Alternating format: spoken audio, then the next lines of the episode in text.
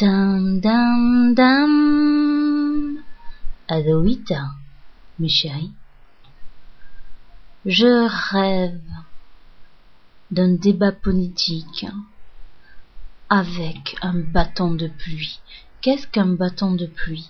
Dans certaines tribus autochtones, les gens ont un bâton de pluie, c'est une sorte de bout de bois creux et à l'intérieur euh, il y a des cailloux. Et en fait quand on retourne le bout de bois les cailloux euh, descendent doucement et ça, fait le bruit de la pluie. Et la personne qui tient ce bâton est la seule à pouvoir s'exprimer. Et quand une autre personne a envie de parler elle, elle t'en a même pour qu'on lui donne le bâton elle prend le bâton et elle parle et je rêve de voir en France à la télévision dans les débats politiques un présentateur ou une présentatrice, journaliste politique, télévisuel, organiser les débats politiques à l'aide de ce bâton de pluie. Il n'y a rien qui me crispe le plus que de voir deux personnes de partis différents parler l'une en même temps que l'autre, ou l'une qui parle et l'autre qui va la couper toutes les cinq secondes pour dire c'est pas vrai, mais c'est faux, mais c'est vous qui l'avez fait, c'est de votre faute, c'était comme ça avant. Euh, il n'y a rien de plus embêtant pour le téléspectateur que de voir des hommes et des femmes politiques se disputer de la sorte. Enfin, je sais pas du tout s'ils s'en rendent compte, mais c'est épuisant. Et je rêve. Oh, je rêve.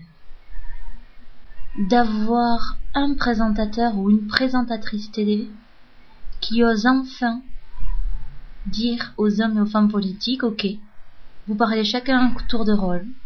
Le premier ou la première qui coupe la parole à l'autre il ou elle dégage.